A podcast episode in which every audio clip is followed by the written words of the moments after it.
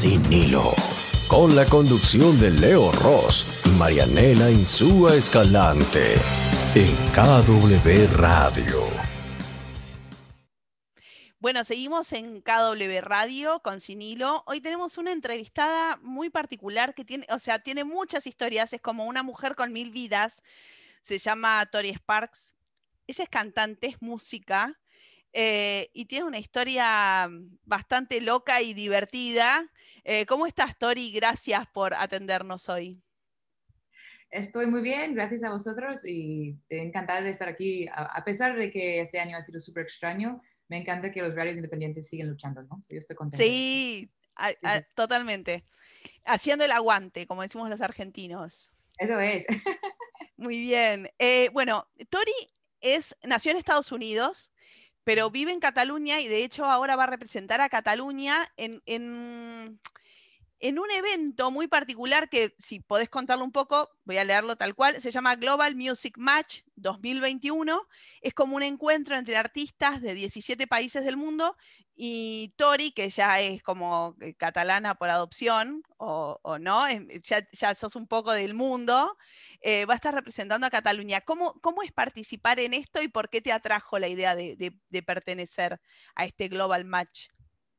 Primero que me ha hecho mucha ilusión que han confiado en mí para representar a Cataluña exactamente por eso, ¿no? Porque yo no soy de aquí originalmente, pero eso dicho, llevo más que 10 años aquí, eh, vivo en Horta, que es un barrio de Barcelona que es bastante de aquí, de aquí, y la gente de ICE, que es la oficina de exportación del arte de Cataluña, y Catalan Arts y toda esta gente siempre me han tratado súper bien. Por ejemplo, me acuerdo que yo presenté una charla en WOMEX, que es una conferencia profesional de World Music, uh, en 2012 y llevé un año aquí solo y vi que mi nombre estaba puesto like, súper grande en el stand de Catalan Arts, ¿no? En WOMEX y dije, escúpame señores de que yo creo que había un error porque yo no soy de aquí, ¿eh? Y dice, que usted vive aquí, usted es para nosotros desde ese día estaba como, oh, quiero, ¿no? Porque para mí la, la, riqueza de Barcelona es esto, ¿no? Que son catalanes, argentinas, americanos, no sé qué, no sé cuántos, y la diversidad con la base de la cultura de aquí es lo que me, me ha hecho enamorarme de, aquí, ¿no? So, me siento muy afortunada que contaban conmigo porque solo han seleccionado tres artistas de cada región o país. Y um, cómo funciona es que participan 17 países o regiones del mundo, cada uno con su propia oficina de exportación que se encarga de promocionar el arte y la música de su, país. Um, yo mandé mi propuesta, pero yo no pensaba que me cogerían, por lo que conté, ¿no? Porque soy la, la de Horta, ¿no? Y al final dijeron, no, claro que sí, bla, bla, bla, y me han elegido, gracias. Y entonces ahora, cada semana tenemos varias reuniones en el grupo, porque dentro de los 78 bandas de artistas que participan de cuatro continentes, te ponen en equipos de como seis artistas con un coach que es un programador de algún festival del mundo y tienes que hacer colaboraciones artísticas, promocionarlos mutuamente por las redes. Y al principio fue un poco lío, como, joder, macho, que yo tengo muchas cosas que hacer y estoy mucho, haciendo muchas llamadas por Zoom y no sé quién es esta gente, pero después de conocernos más es que estamos disfrutando un montón. Y ahora mismo estamos preparando una grabación de una canción con todos los seis mm, artistas participando juntos y es un súper lujo porque no solo me ha dado la oportunidad de conocer a músicos que no hubiera conocido, también es súper buena gente, mucha gente luchando y luchando durante este momento tan difícil para seguir haciendo música, cultura. También he podido conectar con más artistas de aquí. Entonces, yo admiro mucho a los organizadores porque ha sido mucho trabajo para ellos involucrar a toda esta gente y lo están haciendo genial, ¿verdad? Y vos venís de Estados Unidos, que es como la cuna de la música. Creo que cualquier músico de cualquier parte del mundo sueña con desarrollar su carrera en Estados Unidos porque se supone que es una tierra de muchas oportunidades. El rock, el blues, el jazz, todo es en inglés. Hay músicos que cantan en castellano o en catalán y escriben sus canciones en inglés porque el inglés es musical, porque suena bien, porque es mejor para acompañar con la guitarra o con el piano. ¿Por qué vos haces el camino inverso? eh, dejás Estados Unidos y te venís a instalar a Cataluña. Sí, bueno, me, lo pregunta mucha gente. Y allí es que, como ejemplo, hoy, eh, hoy, estaba esperando la entrega de nuestros vinilos que vamos a sacar y a veces yo también me pregunto, ¿por qué me voy aquí de verdad? Hay momentos, ¿eh? Porque aquí todo es mucho más informal y es una cosa que sí que he hecho de menos de los Estados Unidos, el hecho de que, como bien dices, es la cuna de la música, a, menos ciertos tipos de música, rock, blues, jazz, pero también es un, es un país que por todos sus fallos es muy profesional. Entonces, todo fluye, todo funciona bien, tú sabes lo que esperas, la gente llega a la hora y todo eso es muy fácil, la entrega llega el día que debe, todo muy fácil, pero sí que, aunque suena muy tonto, quizás porque es un país súper grande, después de muchos años de circuitos, de muchos conciertos, que yo hice como normalmente 200 conciertos al año, 30 días on, dos semanas off, 30 días on, como concierto 30 días seguidos, ¿no? Después de, da igual lo que haces y qué grande es tu territorio, después de tantos años haciéndolo, estaba un poco, I don't know, como aburrido de lo mismo y necesitaba un cambio.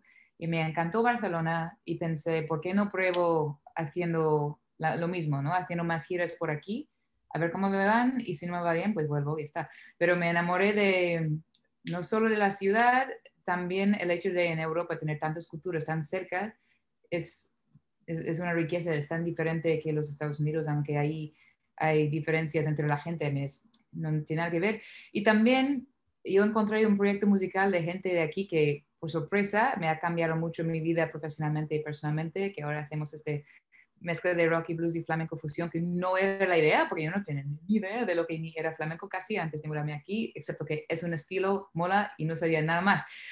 el conjunto del destino, digamos, de encontrar como mi casa en un sitio muy inesperada y, y tener la gran suerte de colaborar con gente de aquí que me han aportado mucho musicalmente y personalmente y hubiera sido mucho más fácil quedarme ahí probablemente, pero a nivel personal y musical a veces tienes que valorar qué, qué me está dando y si vale la pena, en este caso sí, ¿sabes? Claro. ¿Y qué cosas después de tanto tiempo de, de, estar aquí que leí que ahora en julio es tu, tu, tu aniversario de, de, vuelta a nacer en Cataluña? ¿En qué año llegaste? Yo llegué en 2000, a ver, 11, ah, sí, 2011, que debía haber llegado antes, pero tenía que retrasarlo porque tenía que tocar en South by Southwest. Eh, me ha salido, es, un, es, muy importante tocar en este festival, entonces lo retrasé y entonces llegué en 2011. Ah, Justo sí, un festival gigante.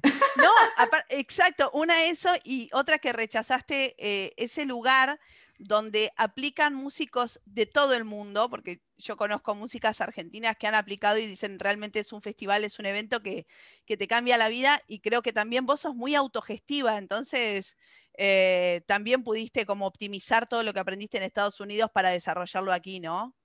Sí, de hecho yo no creo que hubiera podido hacer ni la mitad de lo que he hecho aquí si no hubiera vivido allí, porque viví en Nashville por siete años y aunque su estilo de música que prefieren ahí, que es más no es solo country, pero es más que nada country. No me gusta mucho, honestamente, pero a nivel de la musicalidad, de aprender de producción, de arreglos, de negocios, de gestionar contratos, con todo esto, lo, todo lo que aprendí ahí me ha ayudado un montón, porque aquí um, lo que hay es una um, gran, profunda cantidad de talento y de creatividad, pero este lado uh, no es tan desarrollado a nivel de cosas técnicas y, cosas más de logística, ¿no? Entonces, aplicando lo que aprendí ahí, cogiendo la creatividad que me gusta de los músicos con quien colaboro aquí, me ha permitido hacer muchas cosas y no hubiera sido lo mismo, la misma persona sin haber mm, mamado, digamos, de este tipo de manera de hacer las cosas, de verdad. Claro, y más allá de lo que hayas aprendido acá, ¿qué cosa tenés que es muy yankee todavía, que no la cambiás por nada, que la tenés en tu ADN? No sé qué podrá ser. Si la puntualidad, si el ser estricta con respecto a algo en particular. Bueno, hay, la informalidad de aquí es una cosa que a veces mola, porque hay cosas en los Estados Unidos que es un poco tontería, ¿no? Es que porque hace falta ser tan, like, por ejemplo, de ir a una reunión de trabajo y no tener que llevar, yo, puedo llevar esto, uh, soy músico, no soy empresaria tampoco de un banco, pero de ahí es como, hay ciertos como códigos que me parecen demasiado, demasiado formal a veces, pero luego sí que lo que he hecho de menos y no cambiaré creo que jamás es la, la puntualidad porque me empieza una falta de respeto para el tiempo del otro si, si yo llego a media hora tarde y me están esperando cuatro músicos para un ensayo, esto implica que su tiempo me vale cero. Y luego la gente dice, ¿qué te tienes que relajarte, tómate un vermouth, no te preocupes. ya, pero estoy pagando yo para este sala de ensayos y esta gente depende de mí. So, yo creo que también tiene que ver con el hecho de que soy la líder del proyecto, la jefe de la discográfica y yo me siento responsable para los demás. Entonces, quizás si solo fuera, like, you know, session, session singer y me contratan de vez en cuando y me hago rica haciendo trabajo de los demás, quizás no sería así, pero yo, por mi puntualidad siempre, y si digo algo, es, significa esto, ¿no? Si te digo, te llamo mañana, te llamo mañana, ¿sí o sí? Claro, claro, por lo menos aviso, no esas cosas por ahí de, bueno, vamos llegando y van cayendo y... Ya, no. Como bromas sobre estos tipos de cosas porque también tienes que entender que si tú, tú vives en un sitio donde no naciste, entiendes que hay cosas que te gustan más de donde venías y cosas menos, ¿no? Pero tengo que aceptarlo, es lo que hay, pero hay, hay momentos en negocios que complica la cosa mucho, ¿no? Claro. Uh, vamos a tomar algo tú y yo, es como, oye, tía, de verdad, entonces tú me invitas a las cañas porque estaba aquí una hora, pero es otra cosa si, por ejemplo, me esperas por una entrevista y no aparezco, bueno, la vida, soy artista, y no. Claro, claro, claro, claro, sí, totalmente. Y, y con respecto a, a Nashville, que es la cuna del country y, del rock and roll también, porque es un lugar mágico, ¿no? Que todos los que amamos la música soñamos con conocer. Eh, ¿Tu educación musical de pequeña tuvo que ver directamente con eso? ¿Con la música country? ¿Con, Ah, no, de verdad no. Ah, me hace mucho porque todos esos sitios donde llego soy la, chica rara que no sabe, que no hace lo que hacen los demás. yo aprendí música clásica empezando con tres años, con piano, con el violonchelo, con otras cosas que ya no toco, pero muchos instrumentos y luego he ido al, a la universidad en Florida, que es donde vive mi familia, y estudié guitarra clásica, empecé a estudiar canto y empecé a hacer conciertos, ¿no? Y hice una mezcla de rock y blues, más que nada, y folk, porque esas son mis influencias, supongo, originales, pero luego eh, y en la universidad descubrí mucho blues. Había una, en inglés se llama juke joint, es como una casita pequeñita hecha de madera en medio de la nave en el bosque donde van todos los, los negros que tienen 100 años que cantan ahí y yo, una tía de 17 con, you know, súper blanquita, ahí y mirándome raro, yo estudiando blues con ellos y eso fue mi base, ¿no? Y luego Nashville es porque me llamaron una eh, discográfica de ahí cuando tenía 19 años diciendo, hemos oído una grabación pequeñita de cuatro temas que hiciste queremos trabajar contigo. Y estaba como, eso es broma, ¿no? Click. y al final me convencieron a ir a Nashville y he aprendido mucho del mundo de country también y me ha permitido eso, que profundizar y ampliar mi visión de la música, aunque yo nunca escribí música country, ¿no? Pero aprendí de este estilo. Y luego de llegar aquí y estudiar en Granada un poco de flamenco, ah, no hago flamenco, pero lo mismo, ¿no? Llegué y no, mis músicos tocaban otro estilo que no entendí y me metí en ello igual que en Nashville, ¿no? Es un aprendizaje total siempre. Genial, genial. ¿Y qué, qué, encontraste en el flamenco que podés, eh, no comparar porque es completamente diferente, pero qué cosas no cambian con respecto al rock, al blues, al country? ¿Qué cosas no, cambian? Me encanta la pregunta porque mucha gente piensa, pero si tú eres una chica de Chicago de blues o Nashville country y estás haciendo cosas que tienen que ver con flamenco, ¿cómo es esto? y es que para mí tiene todo el sentido del mundo porque yo creo que una cosa positiva si vienes de fuera es que ves la cosa con total, ignorancia total al principio. Entonces, tú lo percibes como un niño una niña. Y los niños son honestos. Uh, porque no tienen prejuicios. Y, entonces, de no entender lo que estás viendo al principio, lo coges de una manera un poco más inocente que alguien que ya sabe lo que significa ser flamenco, lo que significa ser jazzero de verdad, ¿no? Entonces, en mi caso, he ido a Granada simplemente porque me gustó la idea de desarrollar más herramientas con la guitarra para mí, pero nunca jamás para tocar nada que tenga que ver con flamenco, solo para mí. Pero este vocabulario que me ha dado me ha permitido trabajar con gente que mezclaba mi tipo de música con Mm, gotas, ¿no? De flamenco, no flamenco puro. Y lo que me atraía era esto, el hecho de que no hay tanta diferencia en ciertos sentidos. Es como blues, es súper, like, like, estás quejándose de la vida, like, muy catártico y con mucha disonancia, y esto me atrae mucho siempre, y el flamenco también, ¿no? Es como si vas a cantar, you know, I woke up this morning, oh, I better love me, pena, esto es la cara que hacen los flamencos, ay, no es lo mismo, no es lo mismo, pero es que para mí son como primos y no son tan lejos. Y eso es lo que hemos mostrado con nuestros discos también, que hay vínculos ahí, aunque no es lo mismo, obvio, ¿no? Sí, tal cual, al fin y al cabo es como desnudar el alma en una canción y, regalársela ahí a, la gente, dar todo. ¿Y, qué, qué, es eh, Wet No More y por qué no lo pudiste sacar? ¿Qué pasó? ¿Lo tenías preparado? ¿Pandemia? ¿Y ahora qué? Ah, no, no, lo hemos sacado, solo que no, lo que, lo que no pudimos hacer era promocionar. La gira. Ya, exacto, que hemos preparado un disco en directo, que fue el tercer disco con este, este banda.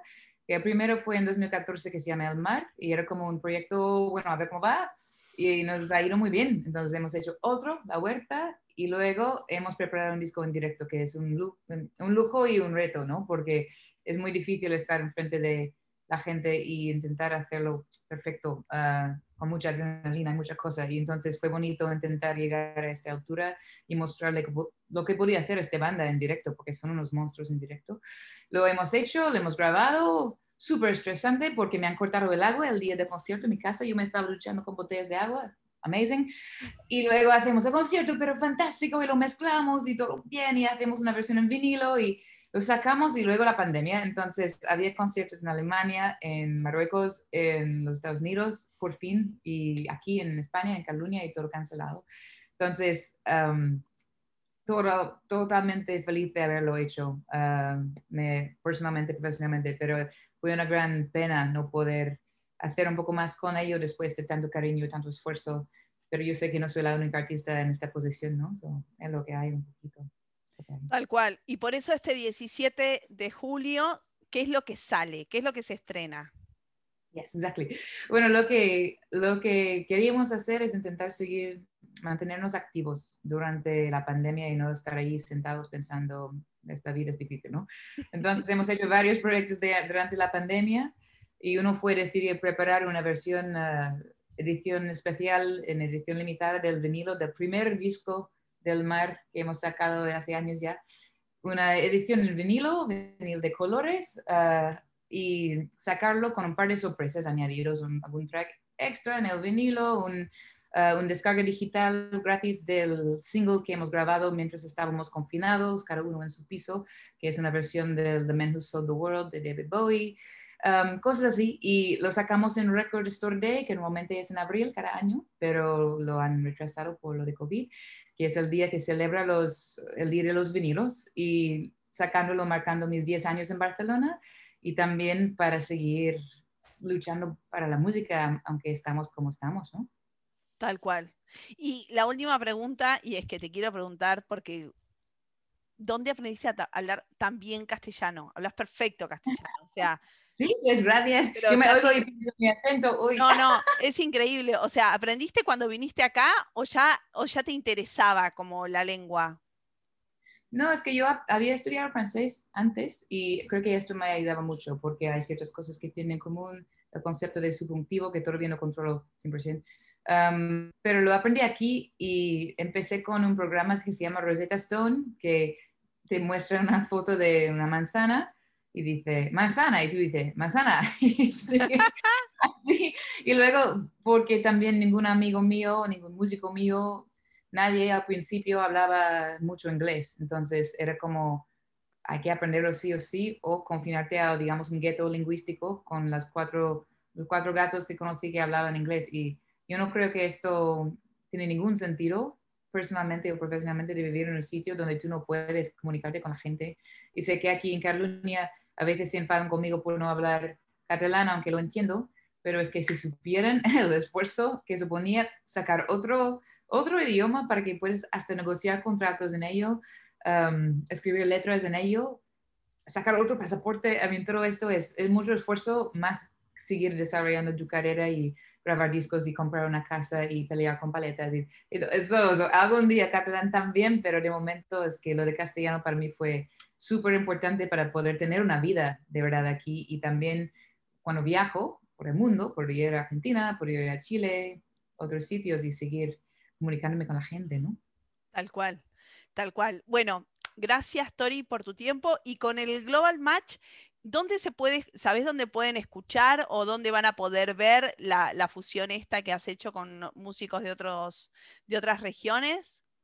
Sí, sí, la gente quiere seguir al Global Music Match por las redes, o, a mí también, ¿no? Tori Sparks, pero si buscan Global Music Match en los, um, en los Twitter, Instagram, Facebook, todo esto, ellos intentan uh, repostear, como compartir compartir lo que hacemos a todos, todos los equipos, porque hay como 12 equipos o 13 equipos de, de seis grupos o músicos cada uno. Y nosotros, por ejemplo, cada dos semanas hay un featured artist. Entonces, esta, ahora mismo está terminando mis dos semanas de featured artist. Y lo que hacen los demás es compartir cosas mías durante estas dos semanas. Y la semana que viene empezaremos con otro entonces, todos los artistas vamos a ser compartiendo los nuestros y en algún momento dentro de estas próximas dos semanas también compartiremos la grabación que hemos hecho entre todos y es súper bonito. Espero también poder tener la oportunidad de trabajar con los de Cataluña, los demás, y hacer cosas nosotros, ¿no? Porque me daría... Obvio, muy interesante. Así que bueno, que, que te sigan en tus redes también y seguramente vos vas a estar compartiendo lo del, lo del global, ¿verdad? Sí, porque aunque es obligatorio, ¿no? Es que es parte del trato. Claro. También todo el mundo está haciéndolo like, más que lo mínimo, más que lo que nos han dicho que tenemos que hacer, porque aunque todo el mundo entraba un poco como, no sabemos qué es esto, pero es promoción, a ver qué pasa, ¿no? Ahora todo el mundo cree que está, después de meternos y estar mojados de verdad, ahora todo el mundo cree que estamos encantados, porque hoy en día, y especialmente siendo músico profesional desde hace 20 años, literalmente, ocho discos, es como a veces pierdes la, la perspectiva y por qué estoy haciendo esto, ¿no? Y siempre piensas en los like, YouTube, en Facebook, en all this stuff, y la gira, y la promoción, y la entrevista y tal. Pero de poder concentrarte en promocionar otros músicos que te promocionan a ti, y luego hacer algo conjunto, que luego lo saca juntos, es como te recuerdas de que te gusta la música, te gusta ser músico, y por eso creo que nos gusta a todos, pues hacer lo máximo que podemos, ¿no? Excelente. Y elegí un tema tuyo que te gustaría que pasemos para escuchar ahora mismo.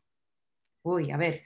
Uy, uy, uy, uy. Bueno, así que hemos hablado del, del mar y del Wait No More. Um, hay un tema que originalmente ha salido en el mar, el disco del mar, que luego hemos hecho una versión uh, un poco más loco para el disco en directo Wait No More. Y se llama Mama. Y me gustaría que escucháis esto porque primero esto para mí muestra la banda a su, a su perfección, que son unos cracks. Y también mi madre está aquí de visita por primera vez desde que ha empezado la pandemia, está ahí abajo aprendiendo español en mi salón. Entonces, para ella, mamá del disco Wave No More, ¿vale? Me encanta, merecidísimo. Bueno, Tori, muchísimas gracias y seguimos en contacto.